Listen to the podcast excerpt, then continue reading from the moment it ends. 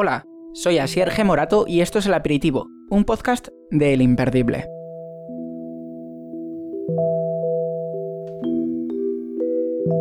Aprovechando que estamos a pocos días de la Noche de los Muertos Vivientes, hoy voy a hacer un especial de Halloween algo diferente. No os voy a hablar de su origen o si deberíamos celebrarlo en España, sino que voy a ir directo a su esencia, el miedo. Para ello, hoy tengo como invitada especial a Patri Tezanos.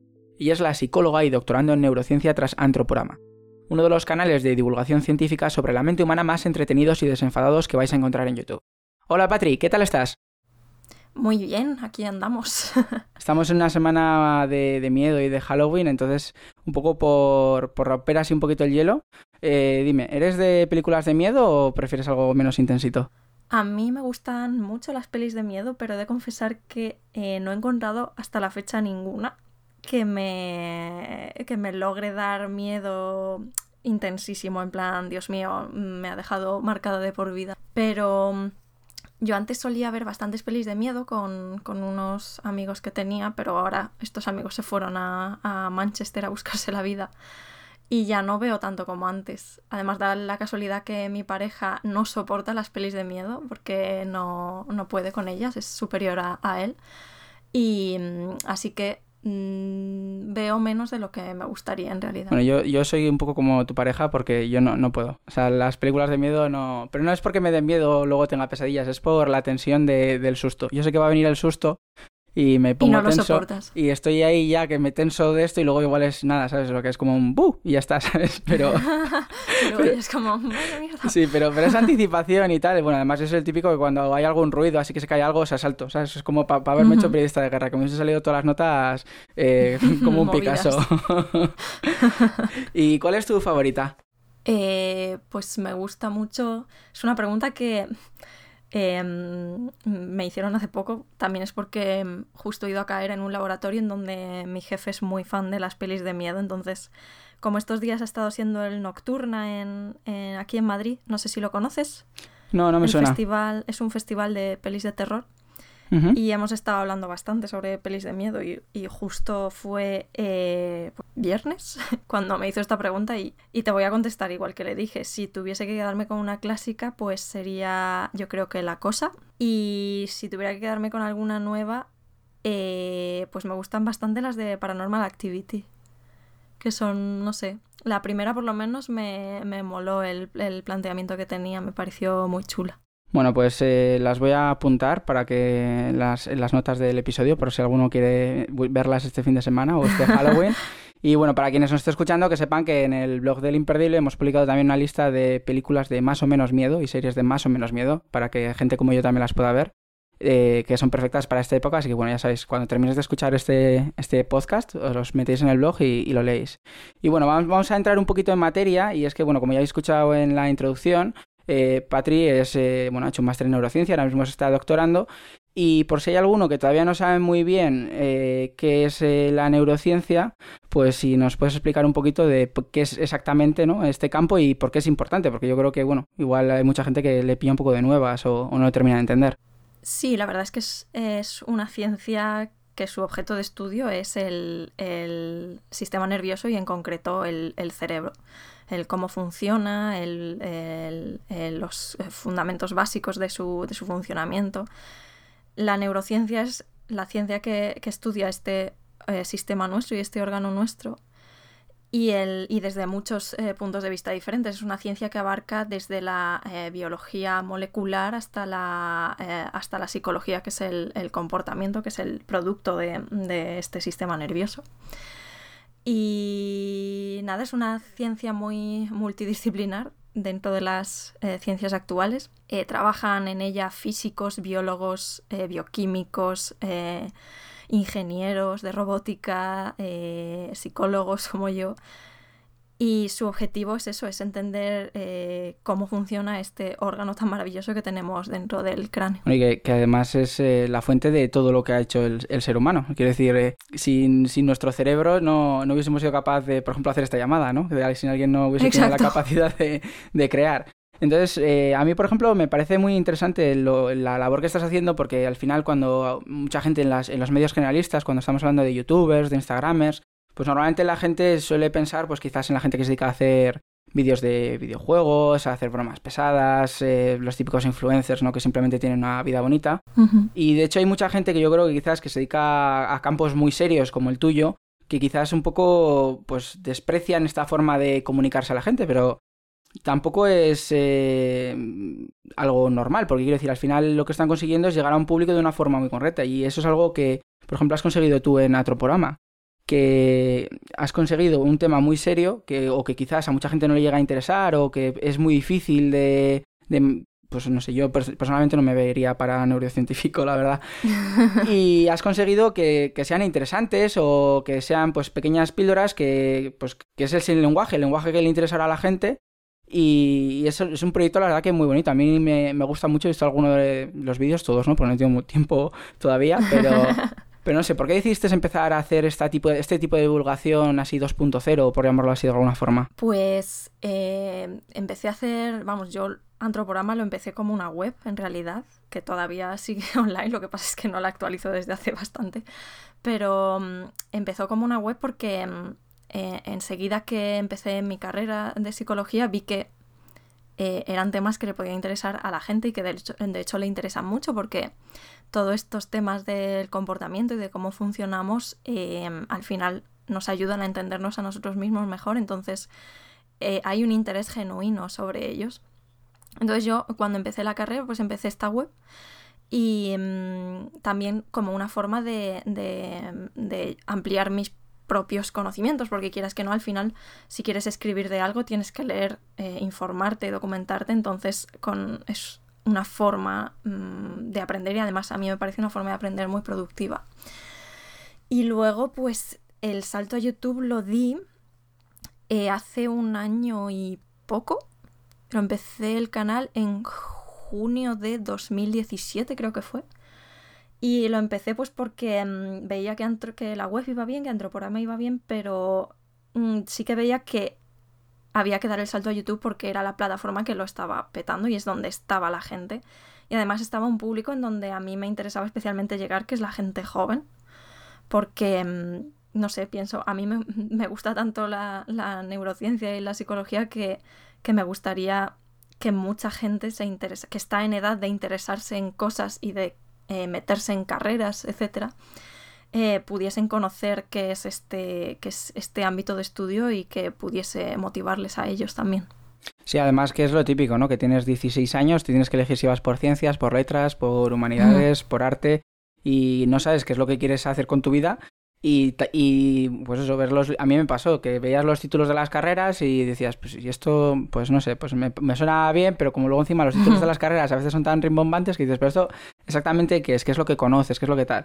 Y al final si te encuentras con contenido que primero igual te resuelve dudas y segundo que, que te despierta esa curiosidad, pues es algo muy importante. Y además otra cosa a mí, por ejemplo, me parece que es, que es muy bonito del, del proyecto, que es que al final... Eh, estás haciendo una divulgación de la manera en la que se pasan muchos rumores y falsas creencias y tal, pero con contenido que realmente es eh, verídico, o sea, que está que no son que no son fake news, que no son chorradas, que se inventa alguien simplemente va a buscar los clics. Entonces, al final, no sé, me parece que el coger eh, algo tan duro como puede ser la psicología, pues supongo que, bueno, tú que la has estudiado, pues habrás tenido asignaturas de todo tipo. Y coger y aterrizarlo y, hacer esa divulgación que, que, en estos momentos que, joder, que estás teniendo tantos problemas con, pues con creencias falsas, que sea además verídico es muy, muy importante. Sobre todo que, mm, que sí que en psicología, como es un eh, conocimiento tan intuitivo, entre comillas, porque al final la psicología es la ciencia que estudia la conducta humana,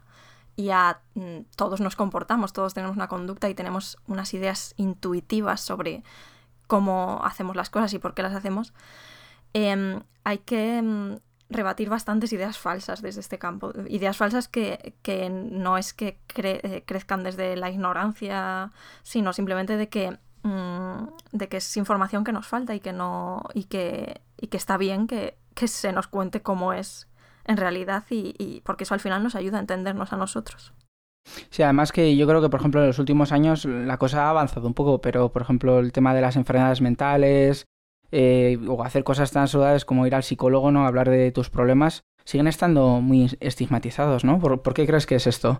Mm, es muy cultural porque em, he hablado con, bastante gente de diferentes países y en la forma de ver a la psicología y, la, y a la, no costumbre, pero a la, a la práctica de ir al psicólogo es muy diferente. Por ejemplo, he tenido compañeros que, son argentinos y allí hay una cultura completamente diferente de lo que es ir al psicólogo y al, eh, pues a otro, otro tipo de formas de terapia.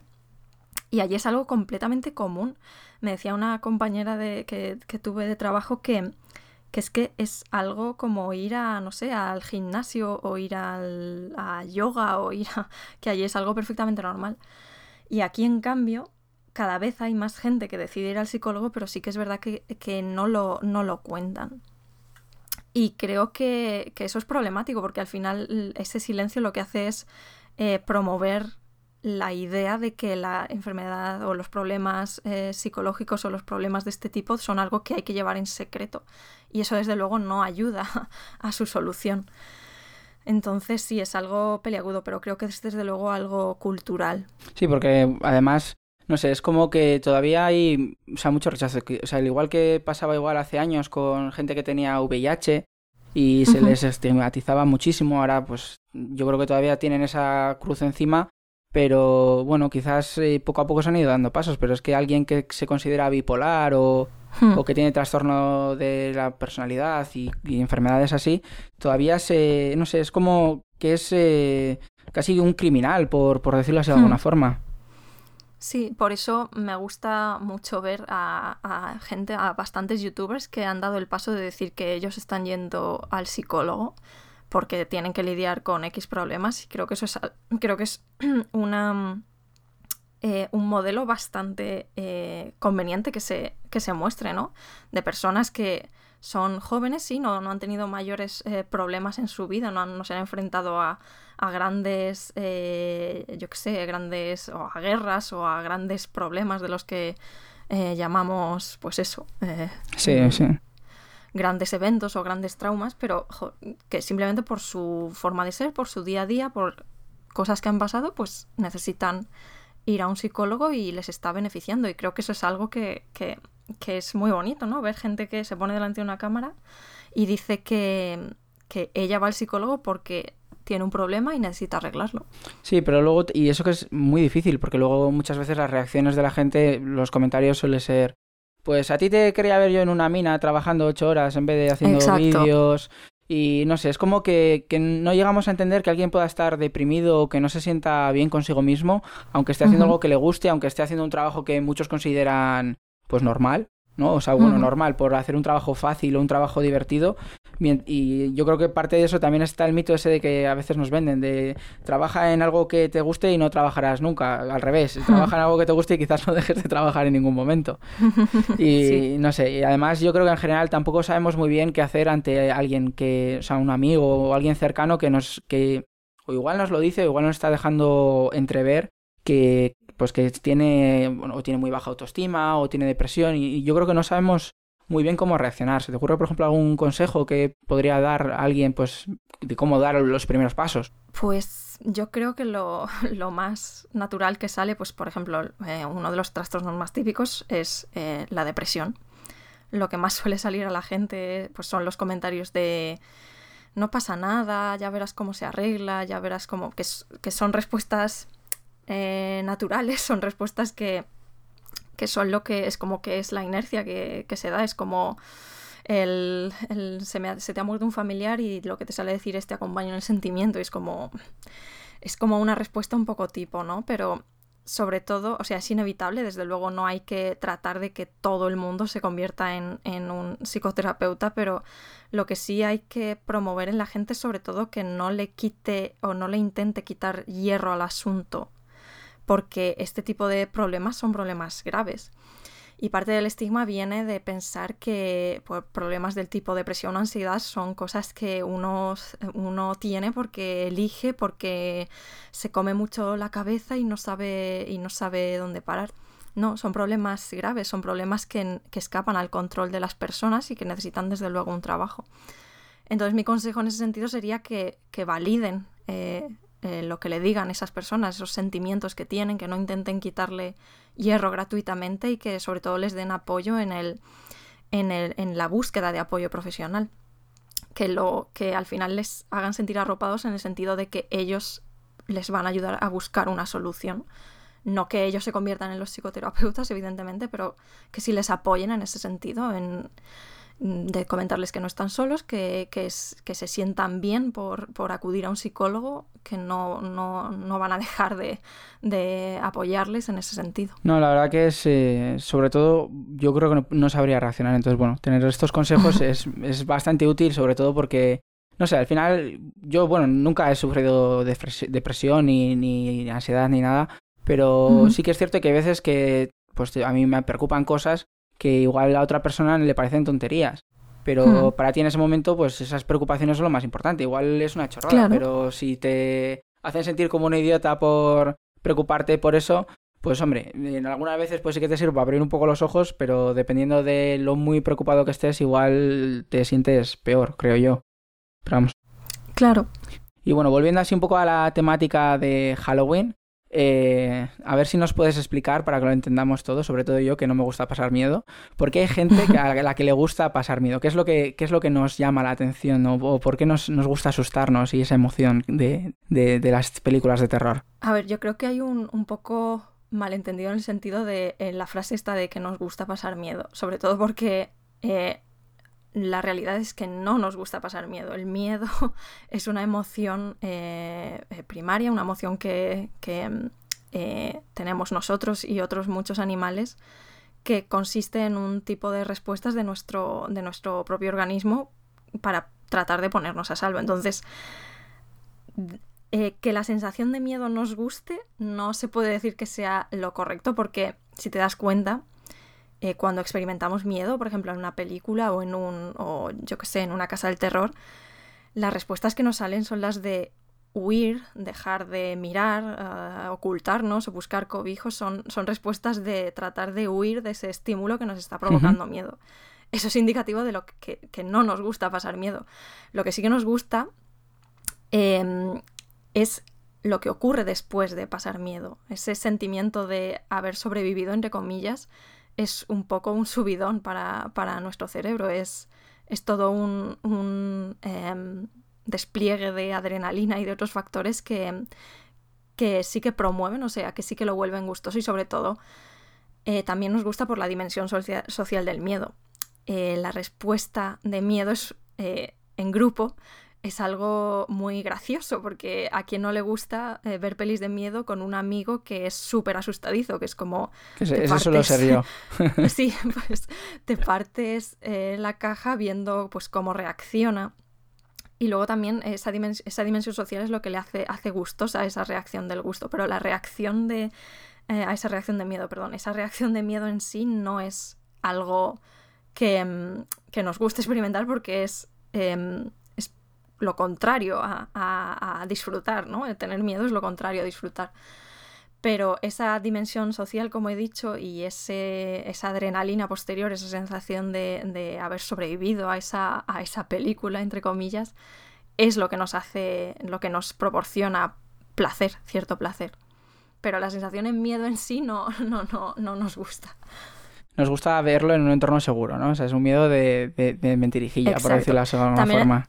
Claro, también hay que tener en cuenta que no es el miedo que experimentamos viendo una peli de miedo no es el miedo que experimentamos en una situación real, es como un poco un miedo, eh, eh, ¿cómo decirlo? Un miedo un poco licuado, un, miedo un poco aguado, ¿no? No es, no, es una no es una experiencia real de miedo, como puede ser, pues no es lo mismo ver una peli de asesinos que mmm, ver un asesinato real hay cierta parte de nuestro cerebro, pues eh, corteza prefrontal, es, otras estructuras un poco más dominantes sobre las emociones de miedo, es lo que nos dice, vamos a ver, cálmate, estás en un sofá, estás en tu casa, entre amigos, estás eh, pasándolo mal, pero no te flipes tanto.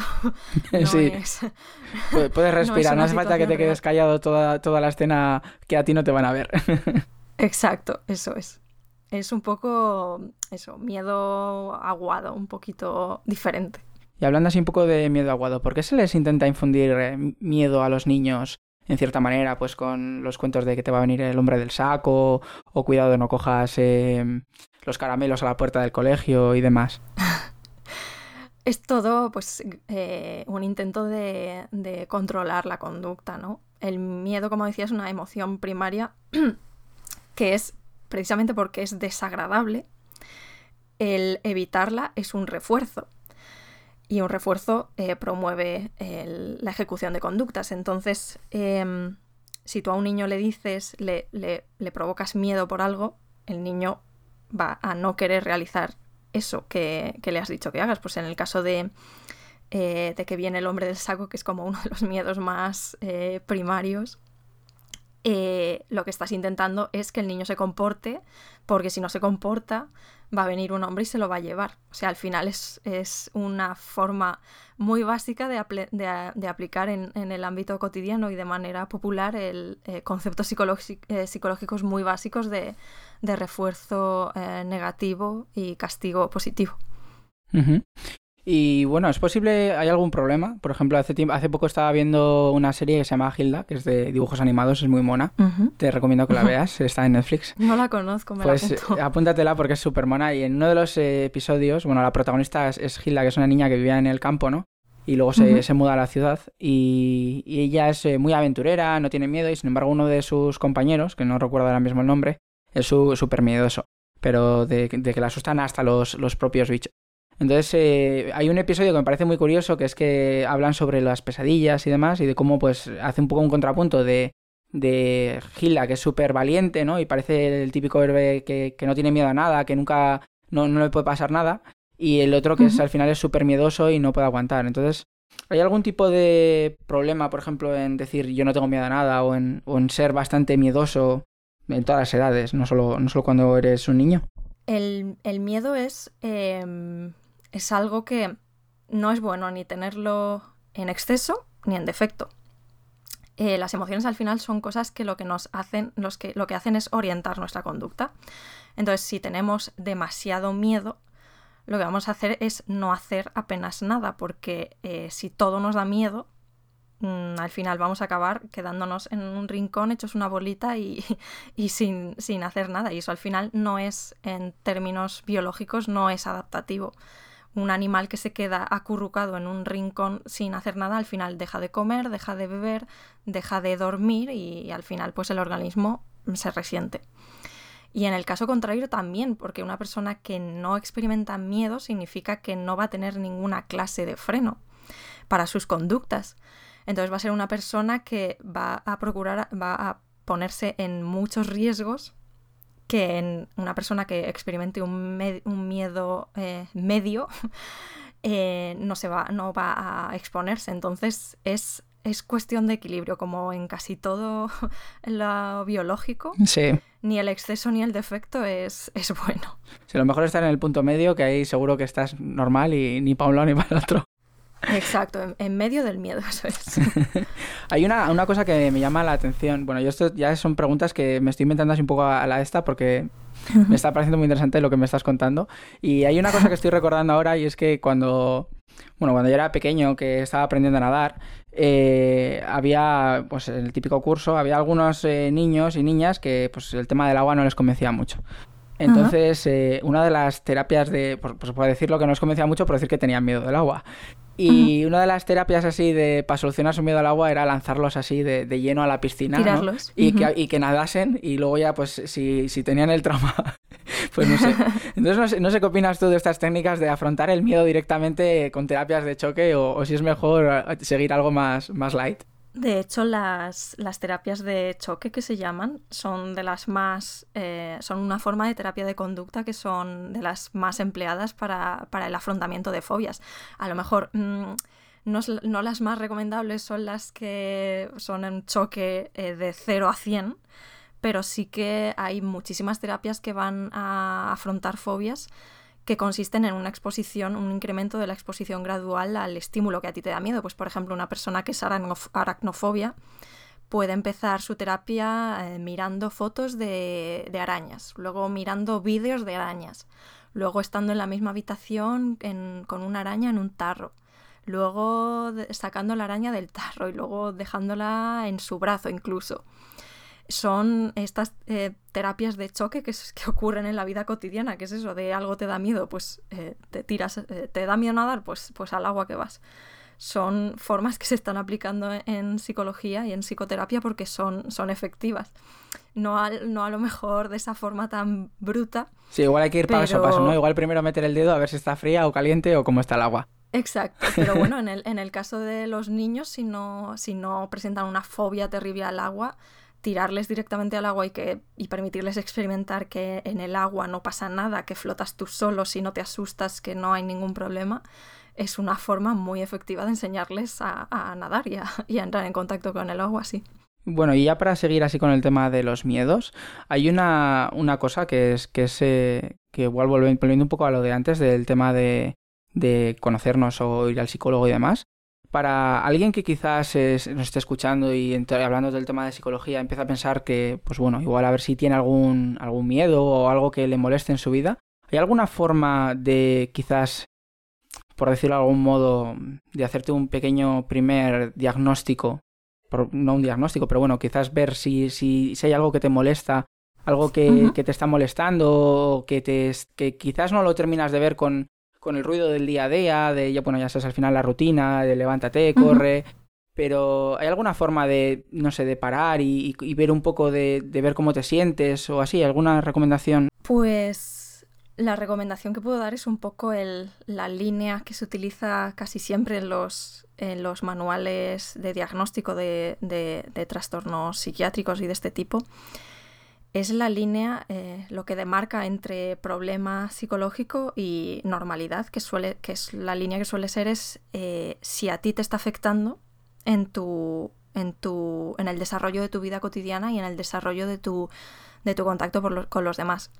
Por ejemplo, mm, volviendo al tema de las fobias, una persona que es, eh, pues pongamos, aracnofóbica también, si vive en un entorno en donde no hay arañas, pues esa fobia no se va a considerar un trastorno porque al final no le está impidiendo nada en su día a día. Pero si vive en un entorno en donde hay arañas y tiene que vivir con ello, por ejemplo, vives en Australia que hay arañas con el tamaño de un perro, pues a lo mejor ahí sí que te causaría un problema y ahí sí que sería conveniente eh, acudir a terapia para que te ayude a resolver ese problema. Y con cosas más mundanas, pues por ejemplo, mm, me viene a la cabeza que por ejemplo tengas un, un trastorno de corte obsesivo compulsivo, por ejemplo, que seas una persona que que no puede parar de lavarse las manos, por ejemplo, porque tiene una cierta fobia al, contacto con gérmenes y cosas así. Eh, pues el criterio tiene que ser el, la medida en que eso está afectando al desarrollo de tu vida cotidiana. Yo, por ejemplo, soy una persona que me lavo bastante las manos, pero no hasta el punto de que no pueda tocar nada o no pueda eh, salir a la calle sin guantes o cosas de este tipo. No es algo que afecte a mi día a día, es algo que hago más de lo normal que hace la gente en, su día a día, pero, pero, no es algo que resulta eh, trastorno, no me trastorna el día a día. Entonces, creo que esa tiene que ser la primera vara de medir para saber si uno está, de, está teniendo un problema con, una conducta o no lo está teniendo. Bueno, y vamos a pasar ahora un poquito del miedo a, los trolls y los, los monstruos de Internet. Y, hay una cosa que me pregunto, bueno, tú seguro que, estando en YouTube y con tantos seguidores, seguro que, lo vives con más asiduidad que yo. Y es que hay mucha gente que parece que como profesión, ¿no? Tiene, que se, dedica a, ser hater y, a trolear a la gente, a hacer comentarios negativos. ¿Hay alguna, algún recoveco dentro de nuestro cerebro que explique por qué les gusta tanto a la gente o por qué dedican su tiempo a, a odiar a los demás? Pues ojalá hubiese un, sitio, un área del cerebro, el área troll en el cerebro, pero, pero la realidad es lamentablemente mucho más complicada, porque si fuese un área, pues oye, a lo mejor podíamos eh, extraerla o mm, romperla de algún modo y hacer que se arreglase esa tendencia, ¿no? Pero es un problema que, que es eh, que es profundo, ¿no? Es un problema de, personalidad, es un problema de educación, es un problema que lamentablemente no se reduce a un único área del cerebro, sino que es un cerebro que por educación, por temas de sociabilización, se ha constituido de esa manera y se ha convertido en un, cerebro de una persona troll. Y es, eh, es mucho más complicado que el, que el simple área o que tenga un área más activa que otra, ¿no? Es, un cerebro que es la respuesta a, un, a una forma de, pues eso, de desarrollarse en sociedad que lamentablemente nos fastidia a todos bastante. Y desde el punto de vista eh, psicológico, ¿cómo se explica que alguien, no sé, que, tenga tanta pasión por, por odiar a los demás o por, por hacer comentarios negativos, por, por menospreciar el trabajo de los demás? Pues es algo que la verdad es que he querido, me he planteado muchas veces hacer un vídeo sobre ello porque es un tema que a mí me parece fascinante, pero es un fenómeno que lamentablemente no podemos estudiar desde el método científico porque eh, dime tú cómo reclutas a gente troll. ¿Quién va a ir a, un, a responder a una llamada de estudio diciendo, sí, mira, yo es que soy un troll? Pues, lamentablemente eso no, es un fenómeno que no podemos estudiar así. seguramente mandaría a tomar por culo a que le llame. Exacto, eso sería un poco, eh, un poco difícil hacer el estudio, pero por lo que he meditado yo misma y lo que he estado viendo y, conociendo de todo el tiempo que llevo en internet es que podemos clasificar un poco a, dos, a los trolls en dos, en dos eh, tipos. Me gusta hablar un poco de los trolls que son trolls solitarios, un poco de lobos solitarios, y, y los trolls que son trolls porque pertenecen a un grupo. Y creo que la motivación de cada uno, de cada tipo, es diferente. El lobo solitario, el troll que es troll por sí mismo, eh, creo que lo único que busca es la satisfacción. Yo me lo imagino, lo, dibujo un poco como una persona muy eh, amargada, muy em, sin... Eh, no sé cómo decirlo muy descontenta con la vida, muy descontenta con cómo le han ido las cosas y pienso que es troll, su forma de... el hecho por el que eh, comenta esas cosas en redes y trata de hacerte sentir mal es porque solo bajando a los que están por encima de él es capaz de él sentirse eh, eh, por encima y sentirse un poco, pues, tomar una bocanada de aire en su miseria, supongo. Sí. Y luego el otro tipo de, trolls, que son los trolls que van en manada, su motivación pienso que es la cohesión que otorga el meterse con alguien unitariamente. Eh, una de las cosas que más eh, puede cohesionar un grupo es el rechazo al otro. Eh, no sé si mm, has trabajado pues, en empresas, con, en oficinas, con, con, bastante gente y tal, pero es un fenómeno muy común el eso de que haya corrillos de gente cuchicheando sobre compañeros, ¿no? Porque ese hablar mal de otros, ese odiar en conjunto al, prójimo es una forma de, potenciar la cohesión dentro de ese grupo muy, muy potente. Es algo que al final es como una comunión troll para unir así al grupo. Bueno, yo creo que es un fenómeno que además lo estamos pudiendo ver, por ejemplo, en muchos países. Eh, esta semana ha ganado en Brasil el, candidato de la ultraderecha, también tenemos en Estados Unidos a Trump, y son discursos del, del, odio que están convenciendo a muchísima gente y, los están uniendo en contra de, otra gente. Incluso sin ningún otro motivo más allá, ni ningún tipo de razonamiento. Entonces, no sé, me... Son cosas que se han visto, es que a mí lo que más me fascina de estas cosas es como eh, cuántas veces ha pasado en la historia que hemos estado en épocas de crisis y por eh, señalar a unos, a un grupo, eh, a una etnia, a una minoría, lo que sea, como culpables, ¿cuántas veces nos ha llevado eso a, acabar muy mal? Y a mí lo que más me apena es que se siga repitiendo esto, eh, esta frase tan, tan básica de eh, quien está, quien olvida la historia está condenado a repetirla. Es como que nos olvidamos de esa frase constantemente porque es como que lo estamos repitiendo todo, todo el rato y es, no sé, es alucinante, pero y eso que todavía queda gente viva de que vivió la última vez que pasó, que es de la Segunda Guerra Mundial, que fue la última vez que se, que por lo menos en, nuestra civilización, en, en Occidente, eh, que se llegó a tal extremo. Y sin embargo, pues aquí estamos otra vez. Eh, y, y, nunca hemos dejado, por ejemplo, con los, con el tema de los nazis y demás, nunca se ha dejado de, de lado. Siempre ha habido grupos que se han considerado neonazis y demás. Y lo que pasa es que ahora están teniendo pues eh, un resurgimiento que a mí, por ejemplo, me, parece bastante preocupante. Exacto, y, tiene mucho reflejo en, esto de los trolls que, has mencionado, porque es el fenómeno troll, es un poco eh, el fenómeno a baja escala de esos eh, grandes problemas políticos que es el, pues eso, el, el, aumento del fascismo y todas estas eh, cosas tan chungas que están pasando.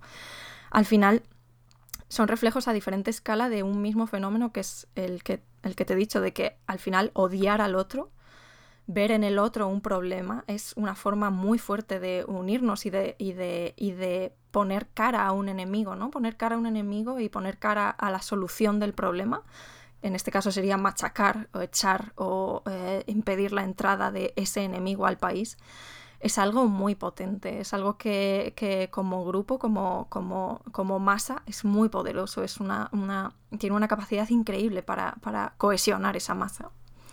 Y los políticos lo saben, por supuesto. Y bueno, así por, por quizás darle un punto más alegre a este final, para que no nos quede tan triste y tan tenebroso. Tan amargo, sí. ¿Hay, ¿Hay algo más fuerte que el odio? Quizás es más fuerte el amor que el odio. Eh, uf.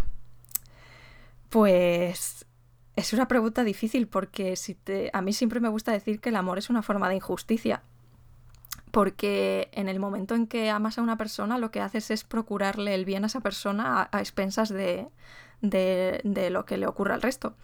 El ejemplo más fácil es, pues, si ves a, dos personas eh, que están a punto de caerse por un precipicio y uno de ellos es eh, tu mejor amigo o tu pareja, tú al que vas a salvar es a tu mejor amigo o a tu pareja y el otro le van a dar por saco bien dado.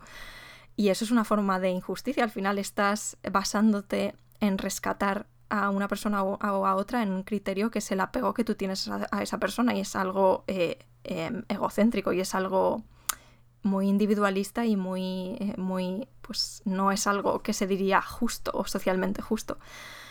Pero desde luego son, el odio y el amor son formas, eh, son cosas completamente eh, no opuestas, porque ya te digo que, van un poco de la mano. Sí, bueno, seguro que hay mucha gente que ama muchísimo a su país y, el resto ya no es que los ame, es que los odia. Sí, eso es. Son cosas que, que van de la mano, pero sí, al final son, son cosas que responden a, nuestra naturaleza, que al final somos primates, que nos hemos erguido y, hablamos, pero seguimos siendo primates, entonces no hay que olvidar eso.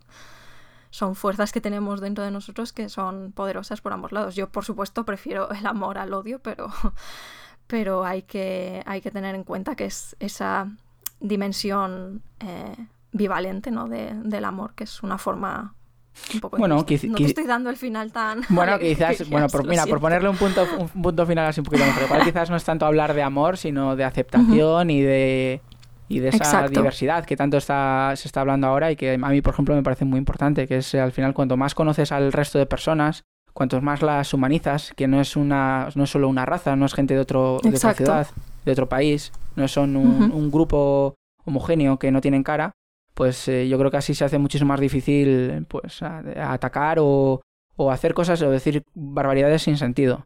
Entonces, Exacto. De hecho, eso es algo que hablaba con mi chico el otro día porque él también em, es una persona que, trabaja en Internet y entonces también está expuesta a, este tipo de comentarios. Y el otro día comentábamos lo que cambia el troll cuando está detrás del teclado a cuando eh, es una persona que tienes delante. Es algo que cambia muchísimo y sobre todo también cómo cambia el troll cuando eh, el que tiene lo que tiene delante es un avatar que nadie sabe quién es y cuando pone cara a la persona con la que se está metiendo. Ahí cambia mucho y, y, también, y de nuevo, es una llamada a nuestra naturaleza primate que al final lo que más ha impulsado nuestra evolución, nuestro, nuestro, nuestra formación, nuestra conformación como especie, ha sido la vida en sociedad, el ser eh, el tener que vivir a fuerza eh, dentro de un grupo porque somos eh, animales que nacemos crudos y necesitamos del grupo para vivir. Entonces, en nosotros la fuerza del apego es enorme, es lo que nos mantiene vivos. Entonces, jolín, más apego y, menos, menos fractura, ¿no? Sí, mejor dejemos lo del miedo y el odio para Halloween que y el resto del año disfrutemos de todo lo demás Y bueno, con esto yo creo que podemos poner punto final a este aperitivo, el, número eh, cuatro o cinco, no estoy seguro. Y bueno, eh, muchas gracias, Patri, por apuntarte a, bueno, a venir y a compartir este rato conmigo y con todos los, los oyentes. Y bueno, ya para despedirnos, si quieres puedes decirles a la gente dónde pueden encontrarte para que se suscriban a tu canal, que es súper interesante. O sea que ya sabéis todos ir a buscar, pero bueno, ahora os dice ya exactamente dónde. Pues en YouTube soy Antroporama y en redes sociales, en Twitter y en Instagram, en los dos soy Patri Tezanos. Soy fácil de encontrar, la verdad. Bueno, y no os preocupéis que, como siempre, os pondré todos los enlaces al canal de YouTube, a las redes sociales y, a este artículo de recopilación de, series y películas para Halloween en las notas del, del programa. Así que nada, esto es todo y nos vemos dentro de 15 días. Hasta luego. Adiós.